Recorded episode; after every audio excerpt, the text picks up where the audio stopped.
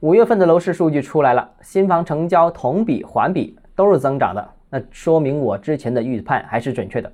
欢迎来到东浩之家买房。虽然我预判是准确的，但说实话，五月中下旬又开始了一波降温，所以呢，六月份的数据应该还是比较让人担忧的。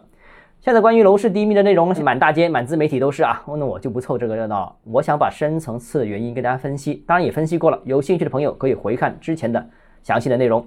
那至于楼市的后市怎么样，还有股市的后市怎么样，多数真正从事研究的专家都是略微看好下半年的形势的。我仔细阅读了这一批专家的一些分析的内容和逻辑，我个人认为他们的分析应该是客观的，而不是纯粹的是迎合舆论的需求。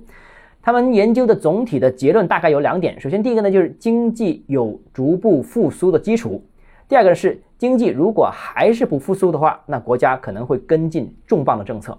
希望以上的两条预测都是对的，因为过去呢的确也都是这样操作的。但是呢，也要慎防惯性思维。过去是这样，现在其实未必是这样。当然，我想强调，我说的不是废话，因为当前的经济问题可能已经不再是单纯的经济问题，而或者说经济问题是不是目前优先处理的问题呢？好，今天节目到这里。如果你个人购房有其他疑问想跟我交流的话，欢迎私信我或者添加我个人微信，账号是教买房六个字拼音首字母小写，就是微信号 d h e z j m f。想提高财富管理认知，请关注我，也欢迎评论、点赞、转发。